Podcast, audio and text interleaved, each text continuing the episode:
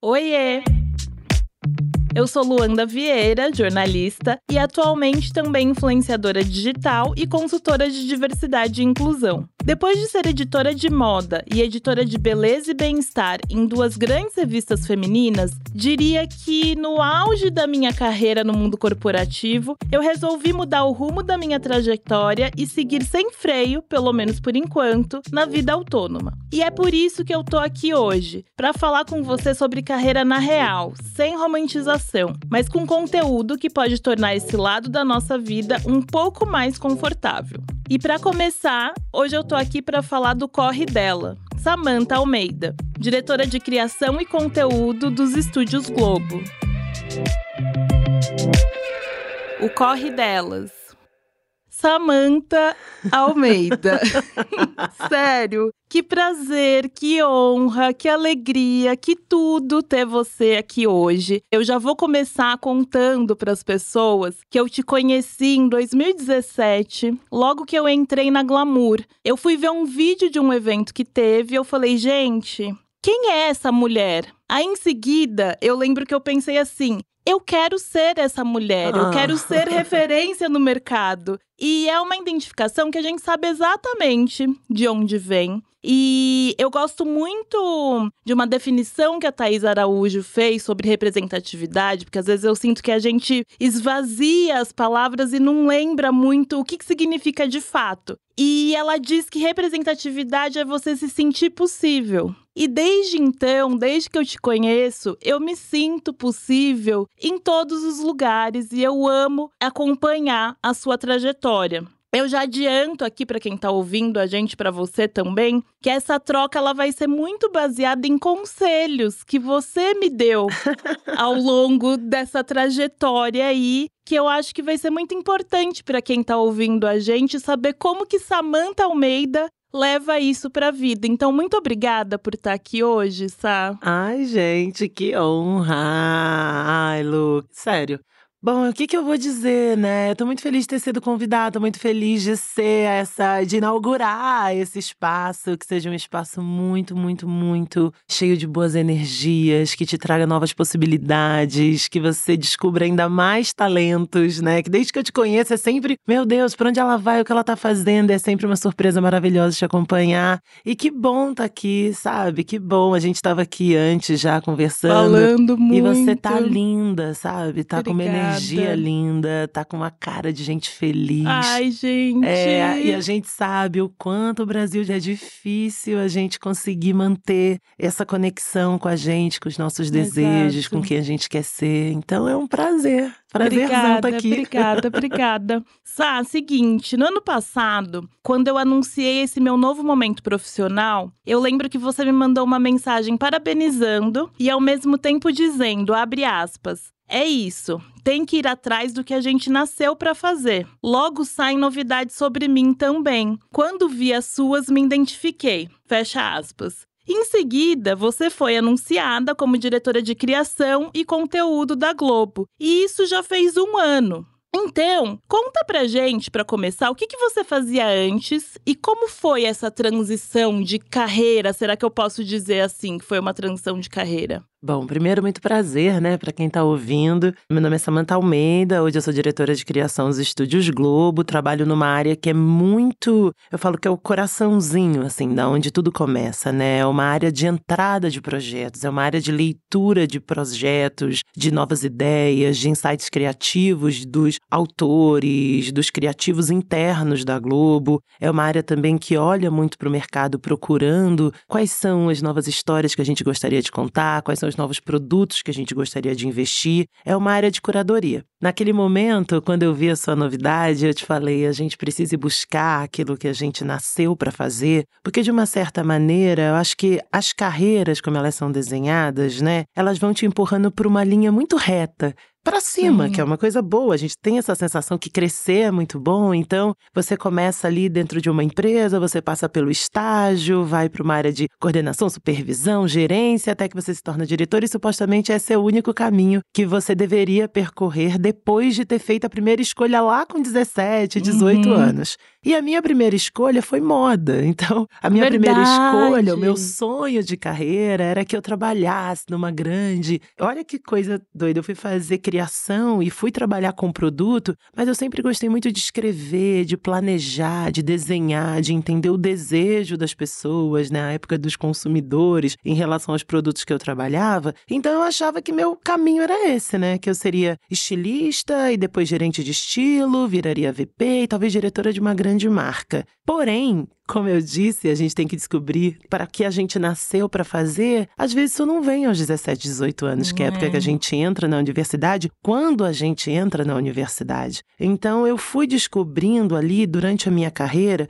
no mercado de moda eu comecei a me interessar por comunicação e pelas áreas digitais. Lembro que assim, quando ni ninguém estava muito olhando para isso, eu olhava, gente, mas esse Orkut, esse MySpace, daria para fazer umas coisas maneiras ali. E isso foi me levando para uma carreira de comunicação numa área de produção de conteúdo conteúdo digital, que na época não tinha muito nome, mas que ficava um pouco alocado em assessoria de imprensa, uhum. porque aquilo também gerava buzz, gerava conversa, então aquilo era um pouco sobre os bloggers da época, o universo de influenciadores bem pequenininho ali nos anos 2000, início de 2010, então aquilo foi me mostrando, tipo, poxa, eu fiz moda, mas será que é moda? Será que é só uhum. na moda que eu posso aplicar isso? Aí eu passei por produção, tive minha própria produtora que foi um fiasco por motivos de não ser uma boa administradora. Mas faz parte também, pois né? É. Ser um fiasco. ser um fiasco. É. Eu tive um coletivo de música que produzia evento, produzia show, produzia desfile, até que comecei a pensar, calma, eu acho que isso aqui é uma outra profissão, ou será que é parte da profissão onde eu estava? E aí dali fui andando de carreira, de marca em marca, né? Porque meu universo era dentro de uhum. empresas, dentro de marca. Passei pela Leves, passei pela Estelauder, passei pela Avon. E aí um dia eu olhei e pensei, calma, mas o que eu faço aqui? Será que isso que eu faço para uma marca poderia ser feito para várias marcas uhum. ao mesmo tempo? Aí fui para agências, passei pela Mind, passei pela Ogilvy. E aí um dia o Twitter me ligou e disse, olha, será que você não quer vir para cá para ser planejadora da área de marcas? E aí a gente pensa, mas o que é esse planejamento? É uma área que vai abastecer as marcas de possibilidade de como trabalhar melhor a comunicação dentro da plataforma digital, que na época era o Twitter. Isso era um pedacinho do que eu fazia, era um pedacinho do que eu gostava de fazer dentro das agências, ali para 60 clientes. Fui para o Twitter, falei, bom, agora eu tenho uma carteira de 150 clientes para pensar ideias. Será que é o Twitter? Será que é o influenciador? Será que é o vídeo? Como é que a gente engaja as pessoas para pensarem coisas novas, formas de uso de produto novo, formas de se expressar diferente, de se mostrar no mundo dentro da plataforma diferente? E isso me colocou dentro desse trilho sobre comunicação. Mas quando eu te falei que eu acho que também vinham novidades, porque ao mesmo tempo que se a minha carreira foi desenhada na área de produto, de moda, de comunicação, e eu fui parar um pouco no universo digital, porque o digital era o que dava oportunidades para as uhum. pessoas. O digital, ele, eu digo que o digital me encontrou porque numa carreira formal de liderança criativa, eu teria que ter habilidades, faculdades, viagens internacionais e cursos que eu não tinha. E principalmente, talvez eu tivesse que parecer uma outra identidade, aonde a gente pensa nas direções criativas, elas não são uhum. mulheres negras vindas de periferia. Então, eu acho que o digital me acolheu, porque no, no digital, como ali no começo dos anos 2000 ninguém estava olhando, quem começou Sim. a se arriscar achou um espaço. E é por isso que, quando eu disse que eu estava indo para a Globo, todo mundo me perguntou: Nossa, Samanta, mas você veio do digital, uma coisa tão moderna, tão para frentex, uhum. né? Você aí, toda descolada e tal. Você vai para a Globo porque é um universo, né, do linear, do que fala com o Brasil, que fala ali com aquele sinal de TV que chega e que nos ajudou a formar enquanto sociedade, né? Ajudou a formar a nossa identidade. Você está indo para a Globo, imaginei que você fosse para alguma coisa de tecnologia. E aí, Lu, foi por isso que eu te escrevi, porque eu pensei, não tem tecnologia maior do que as pessoas. Exato. De conseguir falar com as pessoas, de conseguir chegar no maior número de pessoas. Sim. Essa é a grande tecnologia que eu quero é. fazer parte. E quando eu fui para Globo, é porque eu acho que é o lugar onde eu tinha o maior acesso ao maior número Sim. de tecnologias disponíveis, chamada 222 milhões de pessoas Nossa do país. Senhora. E a partir disso, eu te falei, eu acho que você está fazendo o mesmo, porque você estava ali naquele universo de moda, Sim. de beleza, de comportamento, mas dentro de uma estrutura que tem uma limitação. Sim. E falava para um nicho bem muito nichado, específico. muito específico. Quando é. você vai para o mundo e você deixa de ser uma empresa e você vira a Luanda, essa grande empresa, Sim. você tem a oportunidade de falar para os mesmos 220 milhões de pessoas Ai, que eu. Samantha. É, por isso que eu te falei. Sim, você está indo buscar aquilo que Sim. você nasceu para fazer, que é ser Total. você. Total, total. E você já falou várias coisas aqui da minha próxima pergunta, porque eu vejo você muito como o coletivo, ó. Porque você sempre diz que passou a vida inteira, principalmente a profissional, pensando sobre o que é relevante para as pessoas. E aí, ouvindo isso, e a gente até já falou sobre isso, você até já trouxe, eu vejo que a vida profissional, ela nem sempre é linear, né? E tá tudo bem ela não ser linear. Você já trouxe aqui pra gente que você não tá exatamente onde você achou que estaria, mas no fim está. Eu queria que a gente falasse um pouco sobre, pra quem tá ouvindo a gente, que, gente, tá tudo bem mudar? Sabe, tá tudo bem você abrir as portas e, e ficar disponível para possibilidades. Ai, Samantha, acabou de me ocorrer, inclusive, que uma vez você me mandou uma mensagem com uma vaga e eu falei assim: não, Sá, eu tô muito bem onde eu tô. E você falou assim, Lu, mas é muito importante a gente ouvir, a gente se mostrar disponível e ainda que você fale não, mas é importante você ir. Então, queria muito ouvir de você aqui sobre possibilidades, ouvir coisas novas.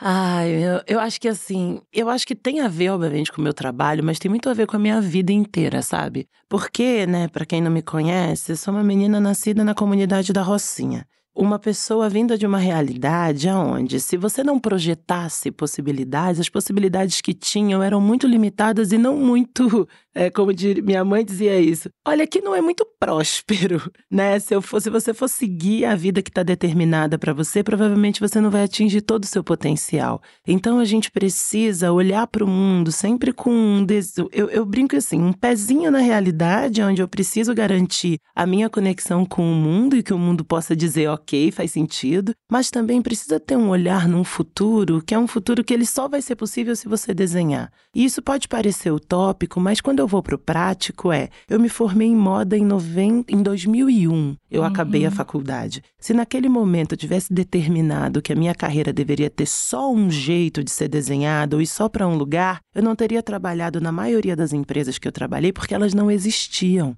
O Twitter Sim. não existia. O Twitter era apenas um microblog começando uma operação nos Estados Unidos. E um dia eu virei diretora nessa empresa. E não foi porque, só porque eu desenhei uma carreira para isso, ou só porque eu fui levada para isso, mas porque antes de tentar entender qual é a profissão que eu posso ter ou o lugar onde eu posso atuar, faz parte, e aí é muito pessoal e é um conselho que eu dou para todo mundo que me procura, muita gente que pede mentoria, eu digo, você precisa entender o que, que você aporta no mundo. O que, que você Uhum. aporta na sala quando você senta nela? O que, que você traz com você? A única forma de você fazer isso é se validando da sua própria história, é entendendo como você pensa Sim. e por que você pensa. A ideia de que as possibilidades no mundo estão abertas nunca foram tão reais, porque eu não acho que o mundo que a gente tem hoje, a cadeia produtiva, os trabalhos, o que vai ser necessário para a gente sobreviver nesse planeta nos próximos 50 anos, a gente ainda não viu. Então a gente tem que estar obrigatoriamente aberto para o que está por vir, para nossa própria existência, para nossa própria sobrevivência e para nossa própria realização pessoal.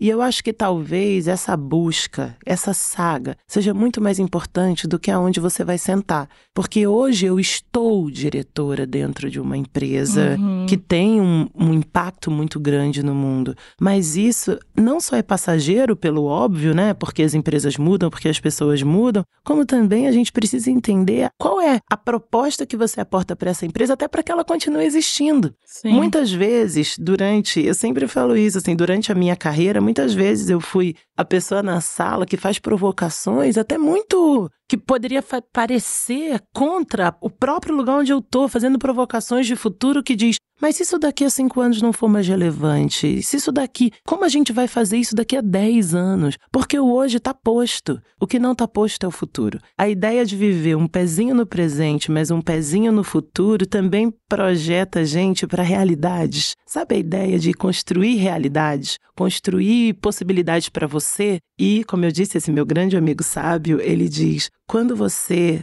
está dentro de um espaço a sua presença dentro daquele espaço cria possibilidade não só para você, mas para qualquer outra pessoa que se identifique com aquilo que você é, com o que você diz, com o que você pensa. E quanto mais você pensa num futuro que vai ser melhor para muita gente, mais gente se encaixa nessa perspectiva do que você representa. Sim. Então, eu sempre digo para as pessoas que Claro que o presente ele é necessário e urgente, mas o presente, as decisões que a gente toma agora, as relações que a gente faz agora, são a denominação do que vai estar posto no futuro. O futuro está sendo construído agora, ele não é algo a ser atingido, ele é algo a ser construído. Então, eu estou pensando e construindo, assim como lá no início da faculdade, olhando para aquele universo de comunicação e achando aquilo tão interessante, pensando, uhum. acho que isso aqui vai dar em algum lugar. Hoje eu estou olhando e pensando, poxa, tantas oportunidades aqui de contar histórias que vão fazer com que né, a gente encaixe no Brasil mais pessoas, com que a gente abranja mais pessoas nessa realidade de Brasil. Eu sei que isso vai dar em algum lugar. Essa esperança ativa também é muito importante, sim, sabe? Então, sim. gente, se abra as possibilidades, criem as suas possibilidades. É, e você sabe que te ouvindo agora, eu fiquei pensando muito, poxa, eu queria ter escutado isso da Samantha ou de alguém ano passado, quando eu fiz essa transição, porque, sabe, para mim foi muito difícil. Porque desde pequena eu sabia que eu queria ser editora de moda numa revista feminina grande, nananã. E aí, quando eu cheguei lá, eu falei, nossa, cheguei no meu sonho. E tem uma coisa que eu penso muito, carrego muito comigo também, que é, putz, nem todo mundo tem a oportunidade de chegar no seu sonho. Tô muito à frente aqui, tá? E aí, quando eu comecei a entender que aquele meu sonho não era mais o meu sonho, eu fiquei muito mal, porque eu não estava aberta à mudança, sabe? Uhum. Eu falava, nossa, eu passei a vida inteira almejando isso, batalhando isso, agora eu tô aqui, eu não quero mais isso, eu acho que é injusto comigo, eu acho que é injusto com quem me acompanha. E muito pelo contrário, né? Uhum. O que não dá para ficar parada. Então, é muito lindo te ouvir e pensar, poxa, eu não queria dá pra ter estagnar os seus sonhos, porque porque imagina é. se você não estagnou, você não é a mesma pessoa que sonhou com isso na sua infância. É, então é justo mudam. que você faça essa transformação. Hoje, eu te falo isso, eu tenho 41 anos. E aos 41 anos, quando eu era criança, eu imaginava que você já ia estar. Tá, nossa, você vai ter construído o patrimônio, a família, o contexto, a carreira, a profissão. E muitas vezes eu acordo e penso, gente, será que eu tô fazendo o que eu deveria fazer? será que eu tô usando o máximo do meu potencial? Será que eu tô honrando todas as abnegações, as escolhas dos meus pais? Será que olhando para trás hoje, e eu tenho um exercício meio, meio estranho, mas eu sempre faço esse exercício. Se hoje, assim, eu olhasse de fora a minha vida, sabe? Tipo, não me conhecesse, olhasse de fora e visse a minha vida, as minhas escolhas, eu pensaria, pô, legal, gostaria de ser amiga dessa pessoa.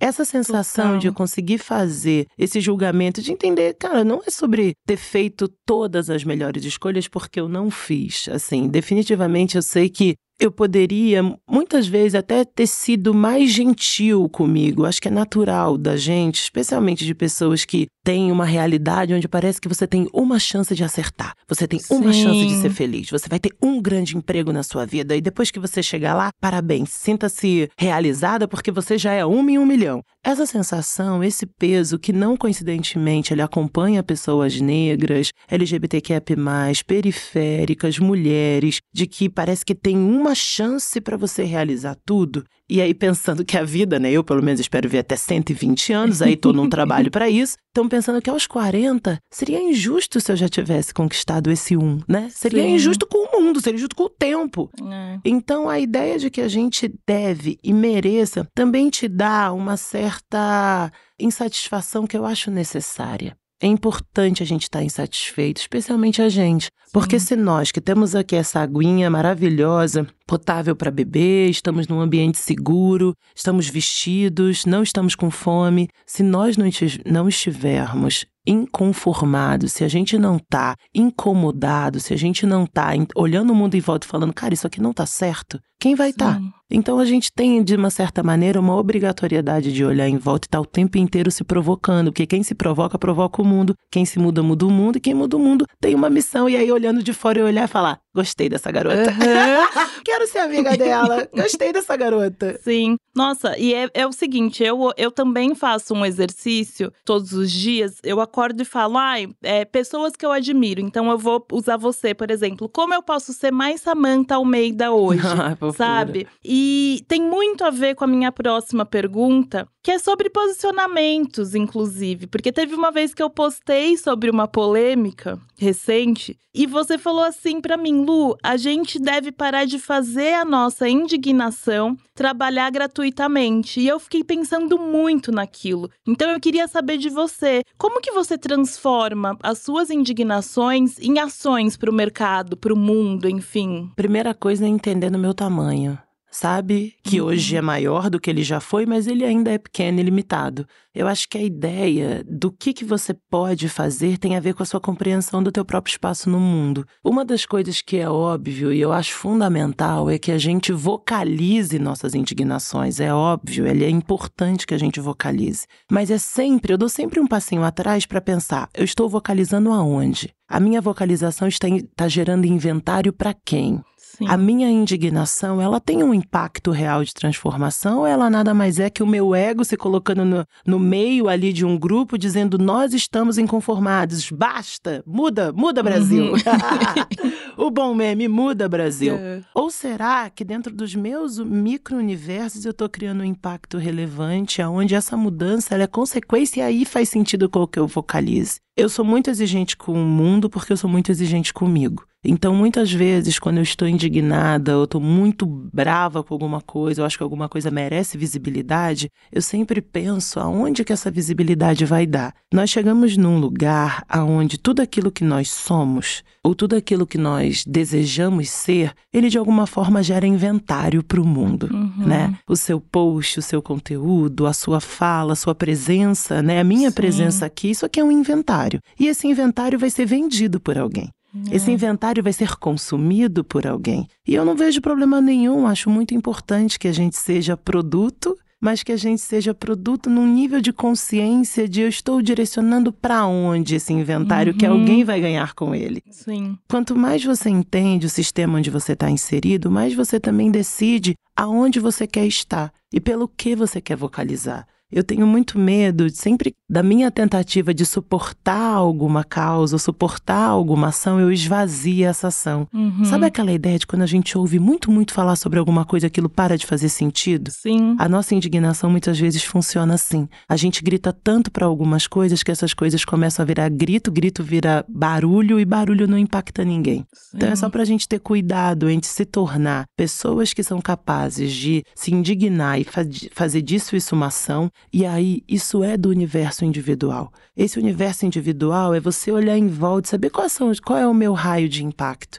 Todo mundo tem um raio de impacto, todo mundo Uhum. tem a capacidade de fazer uma transformação micro e diária. Mas nem todo mundo tem uma capacidade de fazer uma transformação grande. E essa incapacidade de fazer uma transformação grande, às vezes, significa se juntar a outras pessoas, Uhum. às vezes significa criar estratégias para conseguir essa visibilidade. Agora, o barulho pelo barulho, eu sempre tenho muito medo, porque eu sei que muitas vezes quando a gente se junta para falar sobre alguma coisa, a gente também pode esvaziar essa coisa da qual a gente está falando, porque nem todo mundo está com todas as ferramentas para poder fazer as melhores Sim. avaliações. Muitas vezes algumas polêmicas, elas usam dessa nossa falta de ferramentas mais aprofundadas só para mexer com a nossa bilis, né? Sim, Só para deixar a gente de sim. manhã, já li, a- abri ali o conteúdo, já fiquei putaço, a bilis já veio, já me indignei, já estraguei todo o meu dia, não resolvi nada, não impactei nada e ainda não imaginei. Cara,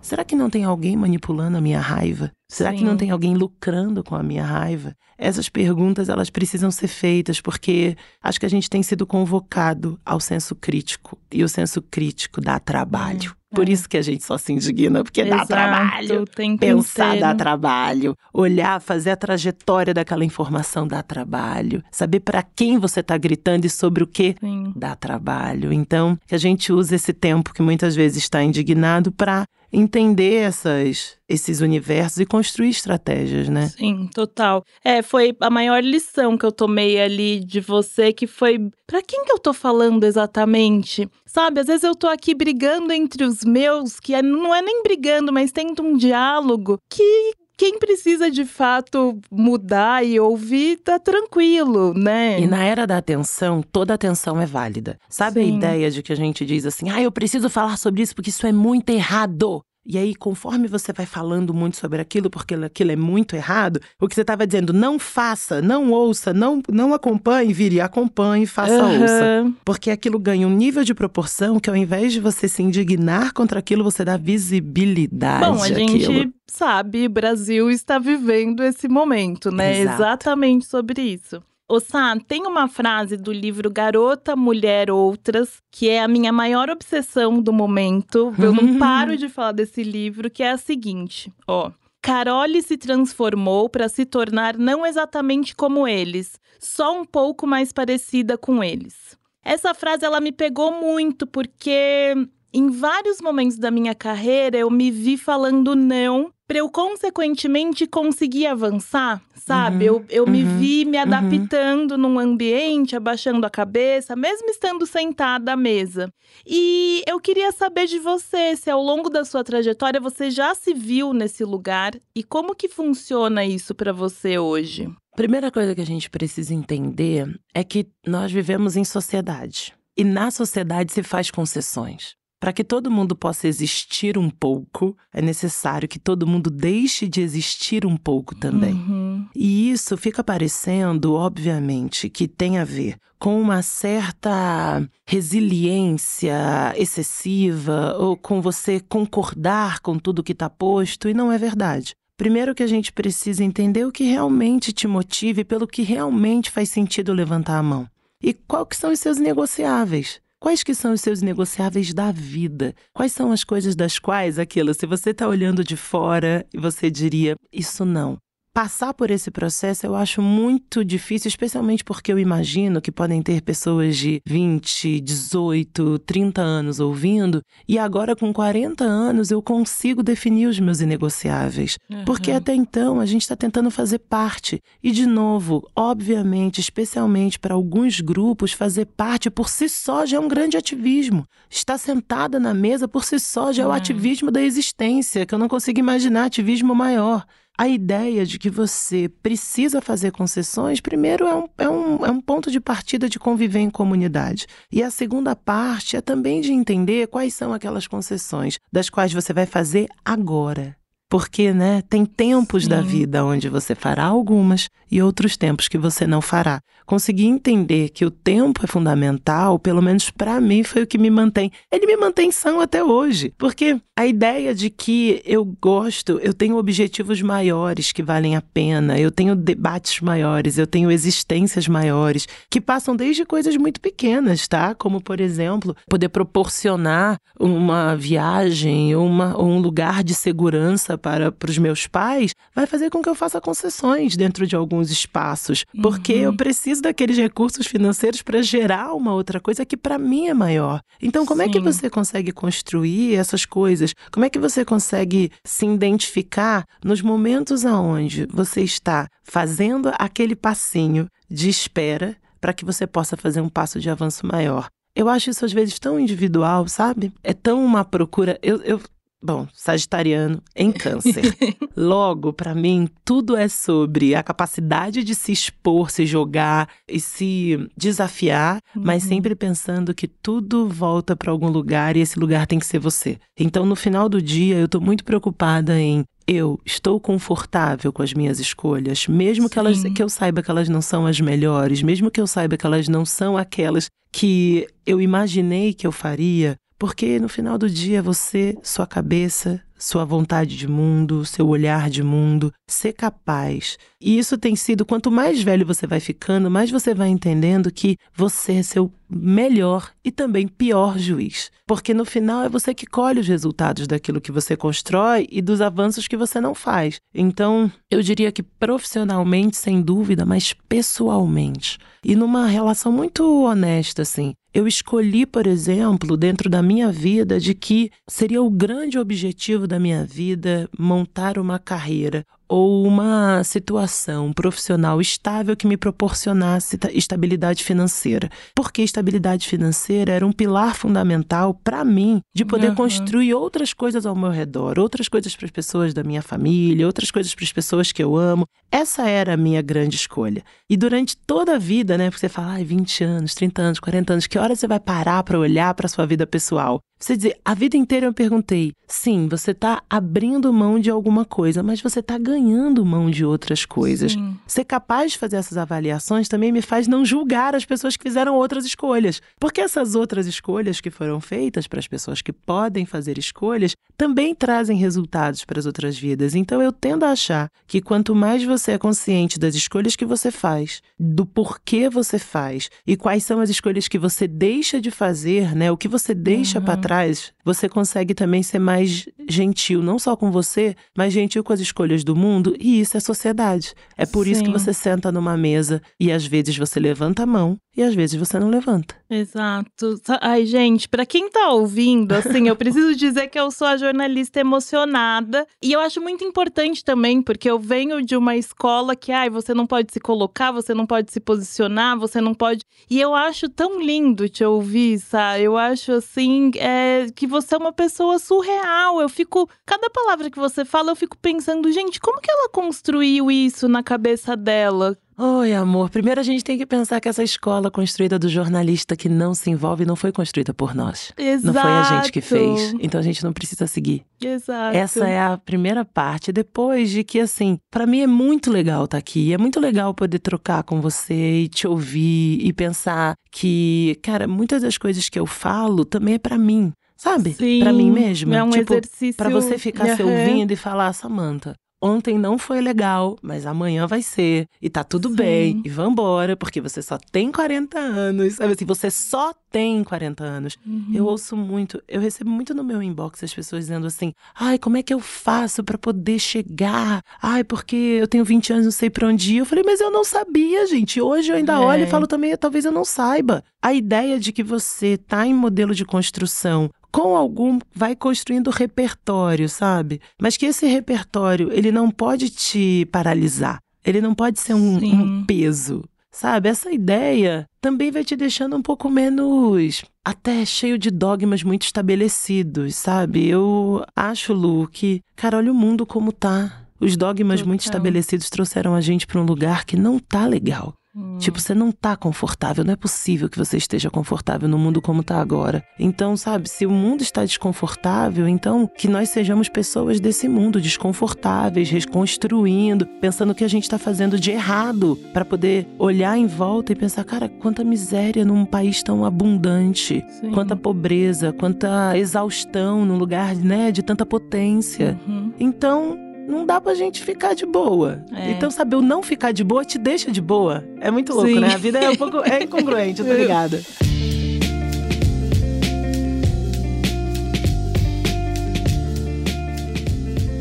Você falou sobre exaustão e é exatamente o que eu vou falar agora, porque saúde mental é um assunto que eu prezo muito, principalmente depois de eu ter tido um burnout e ter tido noção, podendo fazer terapia, que foi fruto é, de anos tentando ser impecável, não querendo errar. Essa coisa que nós negros temos, né? De deixar de chorar ou achar que a vulnerabilidade não é pra gente, enfim. E aí, assim como eu sou sua fã e tô falando aqui o tempo inteiro, eu sei que muitas pessoas te admiram e também acabam depositando em você a esperança de grandes mudanças na comunicação. então. Gente, já vou avisando, hein? Baixa expectativa, hein? Deixa abaixo, deixa abaixo. amo, amo, é isso. Pelo amor de Deus. Então, eu queria saber de você se em algum momento isso é um peso para você. E como que você cuida da sua saúde mental? Olha, eu acho que a primeira coisa tem a ver também meio com a minha personalidade, assim. Eu sou uma pessoa muito prazerosa, sabe? A vida para mim é muito, uhum. muito prazerosa. Mesmo nos momentos, porque tiveram muitos momentos onde ela não foi.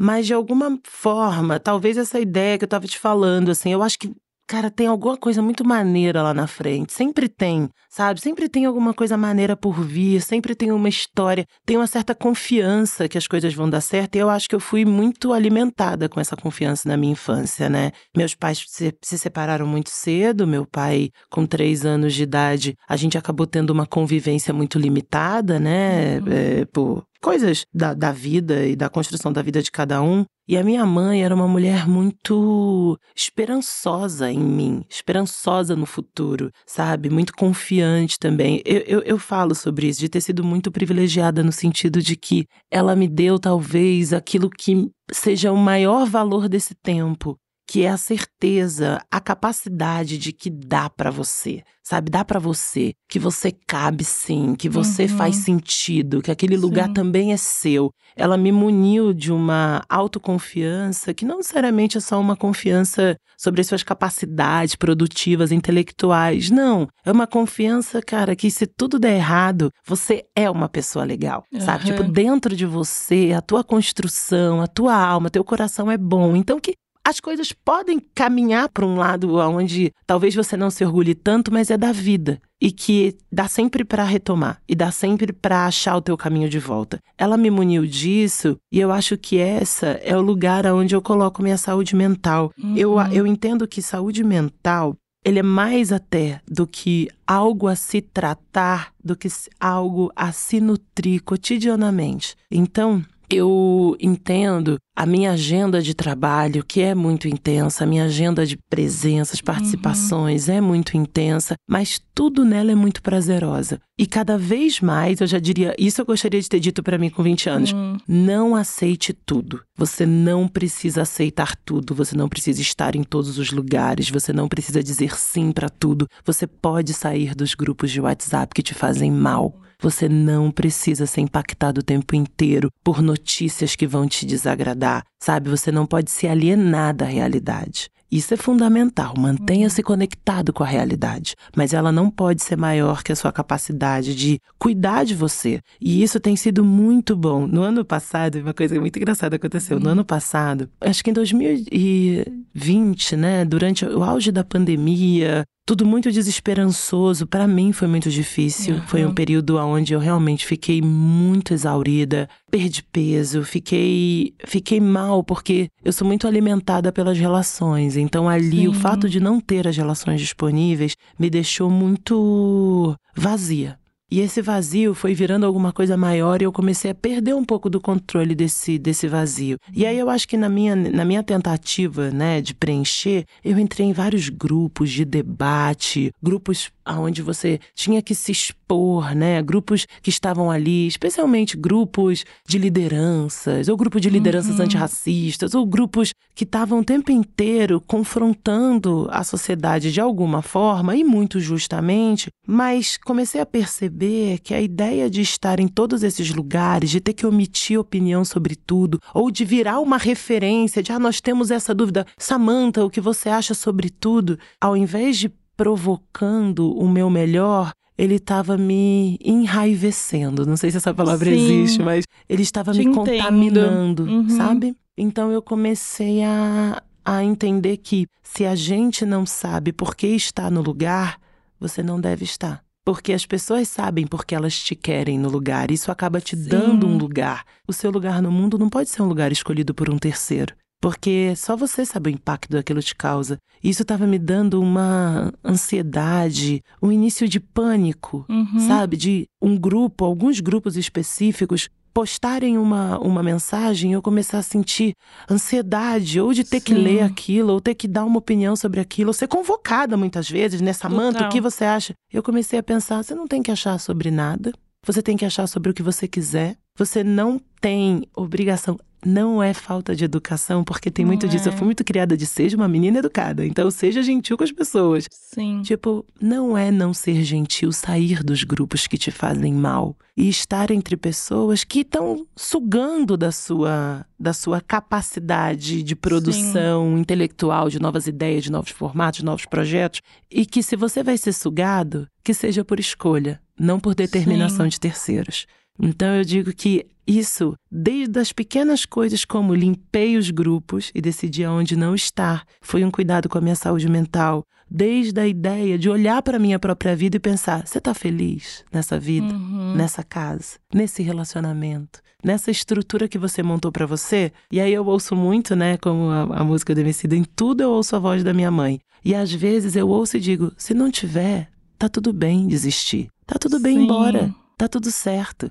Como eu sempre te disse, você começa de novo. Então, a ideia de poder também desistir de algumas coisas, por mais que a expectativa das pessoas não fosse aquela sobre Exato. mim, é a minha expectativa que conta no final do dia, porque sou eu que durmo com essa mantinha no travesseiro dizendo: Sim. Olha aí você, você fez isso é melhor? Acho que você não tá fazendo, acho que você não respondeu, acho que não é o suficiente. Essa é a voz que a gente precisa ouvir e é muito difícil fazer isso em épocas onde você acorda, tem 900 notificações em todas as redes, em todas as plataformas, tem sempre um caso que você precisa se manifestar, É. tem sempre um e-mail que você não conseguiu responder. E a ideia de que tudo isso é uma, uma demanda do mundo precisa estar alinhada com a sua própria demanda, senão pira mesmo. Sim. Não, eu acho muito lindo ouvir você falar isso, porque especificamente em 2020 a gente teve Black Lives Matter, né? Vidas negras importam. E eu me vi muito nesse lugar, porque a gente passou a ter uma demanda muito grande, porque ah, precisamos chamar Samantha para falar sobre isso, vamos chamar Luanda e tal. E eu, ao contrário de você, eu não me poupei. E eu não me poupei porque a gente tem medo de perder as oportunidades às vezes, né? Porque eu acho que o negro, em geral, vem de um lugar de escassez que, por mais que a gente esteja construindo, a gente acha que a gente precisa aceitar tudo para conseguir continuar construindo. Então eu acho muito lindo quando eu vejo você falando: não, a gente tem que pôr limite, a gente tem que saber de fato o que, que a gente está fazendo ali, se faz bem pra gente ou não. Então eu vou ouvir esse podcast várias Ah, vezes, eu tenho fofura. certeza. Sabe, Lu, no dia que um homem foi assassinado dentro do supermercado, Uhum. e aí aquela, né, você falou que se emocionar, mas eu sempre quando falo isso, isso é muito, me impacta muito profundamente. Era um domingo, né, um feriado, era um dia, ou um sábado, agora não tenho certeza, mas era um fim de semana. Era. Eu acordei, meu namorado na época olhou e falou: Meu Deus, olha o que aconteceu na TV. Aquilo me devastou de um jeito que, na hora, assim, com todas as questões, meu WhatsApp profissional começou a bombar, porque, obviamente, aquilo impactava muitas marcas, Uhum. muitas empresas, muitas Talvez pessoas. até eu tenha te mandado mensagem pedindo uma, Uma aspa. grande, indigui- uma É. grande indignação, Sim. veículos me pediram aspas, e ali eu tive certeza que eu não conseguia. Aham. Assim, a- na hora, eu só pensava, gente, preciso ligar pro meu pai. Uhum. Preciso saber se ele tá vivo. Sim. Preciso saber se ele foi ao supermercado, sabe? Tipo, Sim. porque se para as pessoas o que ela tava vendo era uma pessoa ser assassinada de maneira brutal, física, violenta, dentro de um supermercado, pra mim é meu pai, meu irmão, as É. pessoas da minha família. Será que elas estão bem? Sim. Sabe? Tipo, porque elas vão ao supermercado todos os dias. Exato. Será que elas vão voltar? Então, para mim, naquele dia, eu liguei pro meu pai, ele não atendia. E aí, um mix entre Uhum. o que eu deveria fazer, né? Porque na época minha empresa me ligou e falou: será que a gente faz um statement? A gente se- segue a conta? Será que a gente. Como que a gente administra esse cliente? Eu disse: não, hoje não. Hoje eu vou para. Paulista, porque eu tenho uma função de cidadã e eu preciso participar de um protesto e eu preciso fazer isso depois de falar com meu pai. Uhum. É isso é o que eu posso fazer hoje. Porque não tem valor no mundo, não tem nada que foi construído no mundo que não faça com que eu saiba o que eu preciso fazer nesse momento. E nesse momento eu tenho que estar com milhares de pessoas na Paulista, porque é lá onde as coisas vão mudar, é lá onde eu vou encontrar os meus. E eu lembro de estar em vários grupos, e nesses grupos, por isso que isso foi muito importante, nos grupos as pessoas debatendo, comitês, precisamos, e você, qual sua opinião, o que você faria? E eu me lembro de dizer: eu espero encontrar todos vocês no vão do MASP hoje. Uhum. É isso que eu espero, porque não tem comitê que vá proteger o meu irmão. Talvez, Lu, seja isso que a maturidade traz pra gente. Uma certeza de aonde você precisa estar, aonde você quer estar e aonde essas duas coisas viram uma coisa só.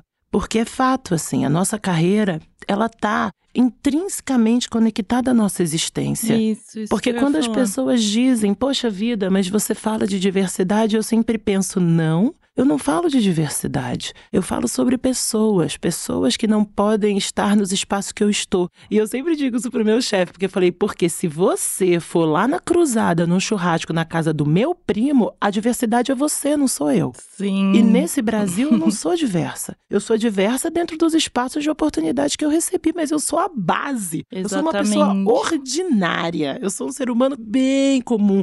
Nada mais brasileiro. E é isso também que me sustenta. A clareza de que eu não sou um ser diverso ou um ser supremo ou uma mente brilhante. Não. Uma combinação muito óbvia entre acesso à educação, boa alimentação e segurança Uhum. emocional. Essas três coisas formam qualquer coisa. E é por isso que nesse momento e naquele dia, eu ligando para o meu pai, o meu pai, calma, tá tudo bem. E eu, eu só saí sem o celular. E eu pensando, meu Deus do céu, como que a gente vai, como é que eu posso, minimamente, do lugar que eu ocupo, no que eu faço com todas as oportunidades que eu recebi, como é que eu posso proteger o meu irmão, que hoje tem 15 anos, mas é um homem negro de 1,83m, gente, ele só tem 15 anos. Mas quando a gente vai ao supermercado e ele tá usando máscara, porque naquele momento todo mundo Sim. deveria usar máscara, as pessoas sentem medo dele. E eu sei que a vida dele é jogar Naruto, entendeu? É assistir Naruto, jogar jogos de, de computador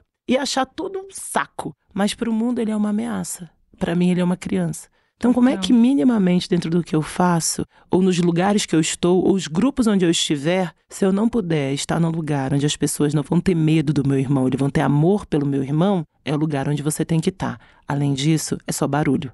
Sim, e eu acho muito importante a gente estar falando sobre isso num podcast sobre carreira, porque é o que você falou. Pode parecer muito pessoal ou individual, mas é isso que te torna profissional que você é. Né? É isso que faz a mudança de fato no que você, na- no seu ofício. E aí, Sá, para fechar essa primeira parte do programa, eu queria muito que você me dissesse para Samantinha lá como seria o futuro. Ai, Samantinha, você vai se divertir muito. É a primeira coisa que você tem que saber. Então, assim, toda vez que tiver um perrengaço e que a vida não for gentil, saiba que o melhor tá por vir. Porque é verdade. Eu digo isso porque aos 40 anos eu tenho uma vida maravilhosa. E ela não é uma vida maravilhosa porque ela é perfeita. Não, ela é uma vida maravilhosa porque ela é repleta de coisas que eu escolhi pra ela. Sabe, ela é repleta de escolhas que eu não imaginei que eu faria. Ela é repleta de dúvidas, ela é repleta de sonhos. Então, meu Samantinha, vem que você vai se divertir muito no meio do caminho. Aproveita mais, assim, sabe? O tempo com as pessoas. Porque, de uma certa maneira, eu acho isso, assim, ali durante um bom período, dos 20 aos 35 ali, foi muito dedicada a produzir, a produzir, a fazer coisas. Então, produza, faça coisas, mas aproveite o resultado da sua produção, sabe? Se dê o direito de fazer aquela viagem que você queria fazer. Tudo vai estar de volta quando você voltar, sabe? Não espere tanto para realizar teus sonhos, porque a vida é curta demais. Um dia eu pisquei, eu tenho 41 anos. Tipo, eu pisquei, sabe? Meu Deus, o que aconteceu? Eu tava lá com a minha blusa grunge, entendeu? Ouvindo The Smiths, o que, que aconteceu, entendeu? Então, assim, não, não se prive das coisas, porque a vida, ela é realmente muito rápida, mas principalmente também tenha muito orgulho do que você tá fazendo agora, sabe? Sim. Seja essa Samanta de oito anos, tentando pela terceira vez uma bolsa. Cara, se orgulhe disso, porque vai dar muito lucro, vai dar muito certo. Tudo que você fizer com teu coração, com a tua energia, com a sua capacidade de engajar as pessoas, tudo vai dar certo. Sabe, eu queria Sim. muito ter dito, porque durante muito tempo eu pensei, meu Deus, será? E eu ainda penso isso. Eu gostaria, tipo, daqui, Samanta de 60, pode vir me dizer Aham. isso, também? Tipo assim, vai dar tudo certo, vai dar tudo certo. Tem uma coisa, Telo, que eu gostaria muito também de talvez ter pensado antes. Que você não é o que você faz Sim. sabe? Essa ideia de que você é a empresa que você trabalha, o tipo de capacidade produtiva, né? Do capital que você gera. Não, você não é isso. Mas isso é bem importante para que você possa desenvolver o seu máximo do seu potencial.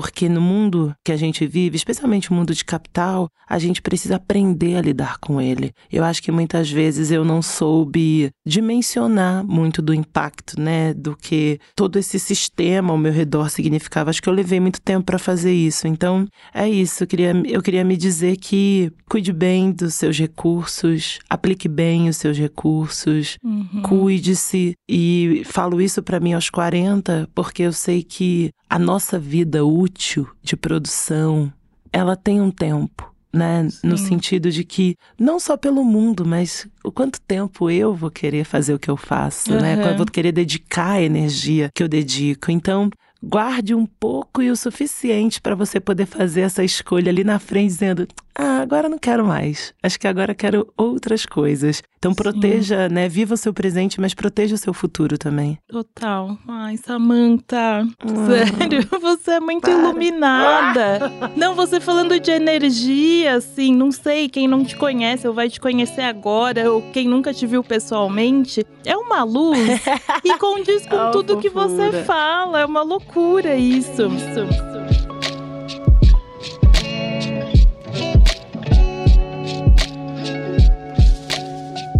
Agora a gente vai para o primeiro quadro do programa, que é sobre bloqueio criativo e chama Putz, Travei.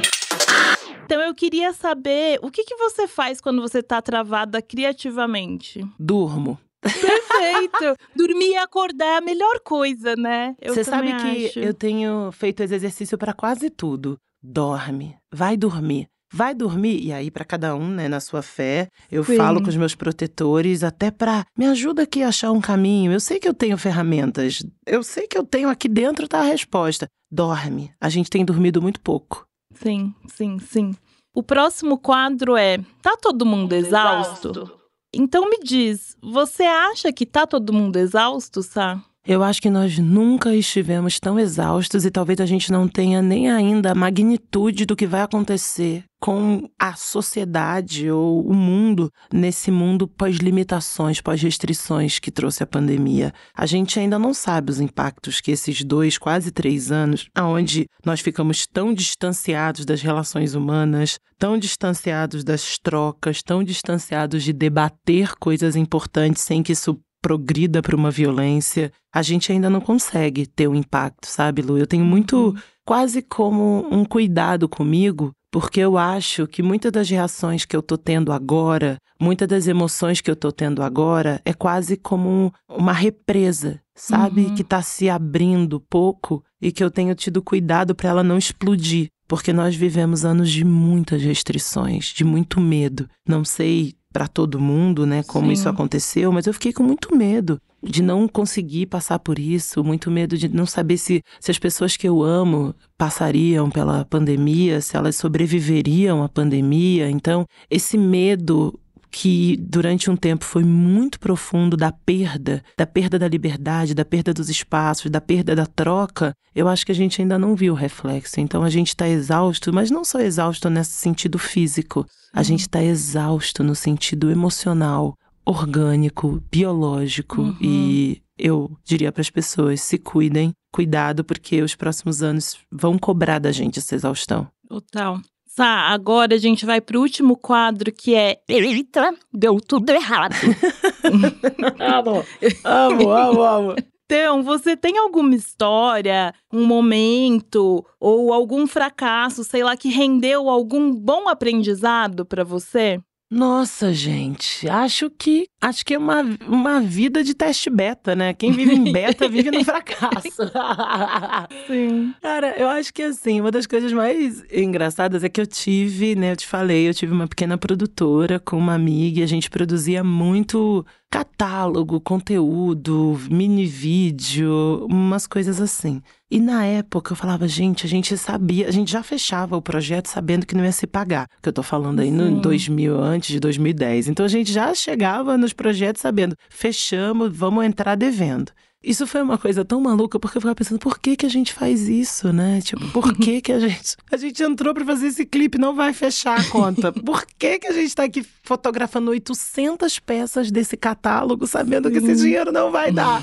E eu fico com uma sensação de que tudo isso que todo mundo pergunta, né? Poxa vida, mas como é que de repente tudo que você fez, como é que você vira vai para os estúdios Globo falar de conteúdo e criação, mas como é isso? Aí eu fiquei pensando, cara, é fragmento de tudo. É fragmento dos catálogos que eu fiz e não se pagaram. É fragmentos de quando eu comecei a escrever e eu pensava ali no começo, poxa, eu acho que pode ser muito legal ter um blog, falar sobre coisas e, e pensamentos. E por mais que aquilo que a gente pensa, o que é sucesso, né? O sucesso seria ter virado uma grande influenciadora, aquele conteúdo ser muito é, compartilhado, etc. Na verdade, verdade, a ideia de parar para estruturar um roteiro, estruturar a edição, como aquilo funcionaria, como aquilo iria para a rua, quais eram os cortes, editar aquilo em primeira uhum. pessoa hoje, me dá uma noção de construção de narrativa muito importante. Sim. A ideia de ter a primeira vez que eu vim para o mercado de beleza, que foi fundamental para a mudança de carreira e mudança de, de pensamento sobre como utilizar as ferramentas a meu favor, foi quando eu estava num lugar e alguém me disse: Poxa, eu tenho uma vaga de seis meses, Samantha. Você conhece alguém que poderia cuidar de loja, cuidar das redes, fazer comunicação, piar o lançamento da loja, que estoque? Preciso de uma uhum. pessoa faz tudo. E eu estava num emprego fixo e falei: Eu acho que eu quero. E a pessoa falou: Mas é que é uma vaga de seis meses, tá? E eu pensei: Ai, meu Deus do céu, lá vou eu para mais uma empreitada doida.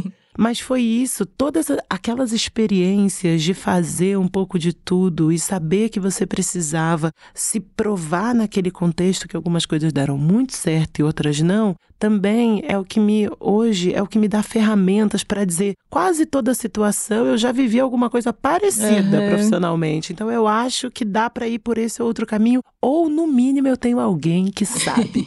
Porque quando você faz muitas coisas na sua vida, na sua carreira, você sempre conhece muita gente então eu penso, calma aí, eu fiz errado isso aqui, mas eu conheci uma pessoa há quatro anos atrás Boa. que fazia isso maravilhosamente bem. Então, a ideia de que as jornadas e os fracassos, eles, eles são parte não só de aprendizado nesse sentido romantizado, não, mas eles também te trazem para a realidade das suas próprias limitações, sabe? Tipo assim, Sim. assim, te acalma, você não é tudo isso, é muito importante. Então, eu tava falando até a Lina, né? A Lina, quando entrou no Big Brother, uhum. ela disse que ela, é um, ela era um fracasso, ela era a junção de tudo que não deveria ter dado certo. E no final é das criaturas mais interessantes, mais potentes e mais bonitas do uhum. mundo. Você pensa, poxa, cara, se você é um fracasso, eu quero ser também. Então Sim, acho que é esse lugar, total. sabe? Acho que sempre tá dando alguma coisa errada, gente. Agora, nesse momento, deve estar tá dando, tá no meu e-mail. Pode deixar que eu trago. Sá, para quem tá ouvindo a gente, onde a gente consegue te encontrar nas redes sociais? Ai, eu ia é falar nas é? redes sociais ou na vida? Também. Vou amar. Olha, aonde tiver um bom baile black, aonde tiver Amo. um bom funk, um bom pagode, pode me encontrar ou pode me convidar. Sim. Mas bom, nas redes eu sou Samantha Almeida, Samantha com TH, e tem uma coisa que as pessoas muito maravilhosa, é até uma fanfic, as pessoas me chamam de Sara às vezes. Sara, eu sou super apaixonada por você, adoro seu trabalho, eu penso. Eu também adoro a Sara, seja lá quem essa pessoa for. Porque, na verdade, o meu arroba dentro do, do Instagram é Sa Almeida, só que tudo junto. Aí ah, o, o H confunde, fica com, com R, mas eu acho muito fofo. Sim. Então, é Salmeide, quando eu mudo no final. Porque quando eu cheguei no Instagram, quando eu vi que Samantha era um nome muito comum, né? Americanos, obrigada, mamãe, obrigada. Então, é Samantha Almeida, o mesmo Salmeide tá no Twitter e LinkedIn, né? Samantha Sim. Almeida são as minhas três principais plataformas. De vez em quando, vira e mexe, eu participo de incríveis podcasts, de uhum. incríveis parcerias, de incríveis painéis. Então, tem algumas coisas disponíveis no YouTube também. Uma das coisas que eu mais gosto, na verdade, assim, que tá, sempre são as entrevistas como essa, sabe? Que as uhum. pessoas. Claro, falar de trabalho, todo mundo pensa, qual é o seu trabalho? Eu penso, qual é a sua vida? Porque a Sim. partir da sua vida, você vai construir o seu trabalho trabalho. O que eu tô fazendo hoje? Ah, vai ter umas coisinhas aqui que a gente vai falar. Mas eu prefiro sempre quando as pessoas, quando a gente troca sobre o que você pensa do mundo, porque aí depois você vai entender minhas redes. Que é um mix de tem uns textão, tem uns look bom, que como eu falei, né? Sim. Como eu vou falar, eu fiz moda, isso é, eu adoro moda. E tem um pouco de reflexões das coisas que eu gosto por Boa. lá também. Acompanhem essa mulher, gente, por favor. Ai, Samantha, eu não queria, mas ah. acabou. Ai, eu não queria. juro. Mas Ai, assim, foi muito rápido. Foi, foi. Eu quero te agradecer demais, que eu tenho certeza que quem ouvir esse episódio vai ter tanta reflexão, tanta coisa para agregar na vida, porque você é isso, você é agregadora, sabe? Ah, obrigada, fofura. obrigada mesmo. Muito obrigada. Ai, para, poxa! Lu, obrigada a você, de verdade. Muito boa sorte, sabe? Obrigada. É muito engraçado, porque enquanto você ia falando, eu ficava pensando, gente, eu sou muito intrometida, né? A pessoa posta uma coisa, eu vou lá, oi, então, tudo bem? Ou tipo assim, ah, Barbie, eu vou te dar um conselho que você não me pediu. Eu fiquei muito imaginando eu no seu inbox. Oi, tudo bem? Samantha, de você, Ai, assim, você não tem ideia o quanto você muda a minha vida toda vez que você me traz pra refletir. Você me levou pra reflexão e me mudou pra melhor, sabe? Então não tem intromissão nenhuma, pelo amor. Ai, não. obrigada, obrigada a você. Boa sorte. De Obrigada. verdade, assim, eu fico muito feliz de ver o quanto as pessoas elas vão mais do que se transformando no que elas idealizaram, mas a- elas são as donas da transformação. É muito Sim. incrível ver onde você tá, o que você tá fazendo e como você tá fazendo. Eu acho que a gente começou, eu acho que você perguntou, né? Poxa, será que as pessoas estão me ouvindo? Elas estão olhando o look Sim. bonito que eu tô postando? Não importa, porque as pessoas não viam looks bonitos postados em pessoas como você. Ai, Então a ideia de que o seu look é incrível, ele fica incrível em você, reflete mais dentro de 58 milhões de outras mulheres e pessoas negras desse país que estão se olhando e pensando: esse look vai ficar incrível pra mim, seja hoje, seja um dia. A gente precisa projetar. Sabe, a gente precisa, porque eu acredito muito nisso, assim. Eu quero que a gente saia desse lugar de a única da sala, a primeira que Sim. isso. A gente precisa tirar esses títulos e a gente precisa se ver enquanto comunidade, porque as pessoas brancas são uma comunidade, né? total. Elas têm referências, elas se olham, elas se, elas se enxergam no mundo como possibilidade pra tudo. Então a gente tem também que se enxergar a possibilidade pra tudo, com qualquer vestido lindo que você poste. Total. E é muito, muito, muito bom. Eu fico lá te acompanhando, viu? Fazendo Hum. comentários mesmo. Obrigada. Obrigada. E pra quem tá ouvindo, eu quero agradecer por vocês estarem escutando o corre delas. E eu queria que vocês soubessem que eu termino esse programa chorando, Ai, que sim. fofura, meu Deus. É, foi um prazer imenso estar com você, Sá, tá com você que tá ouvindo a gente. E eu espero encontrar vocês nos próximos episódios. Até lá. É, agora só outra coisa, Sá. É minha primeira vez. Mentira! Amor! Então, assim. Talvez eu fique muito presa ao roteiro, talvez Fica não, mas assim, eu tô muito, muito feliz de verdade, tá? Ah, obrigada. Então, eu tô. vou com... E eu sei que você é super fã de podcast, Ah, então eu é uma adoro. resposta. Não, eu amo, né? Meu namorado fala isso, ele fala, Samanta, o que, que você tá ouvindo essa hora da manhã? Sim, sim. Bye.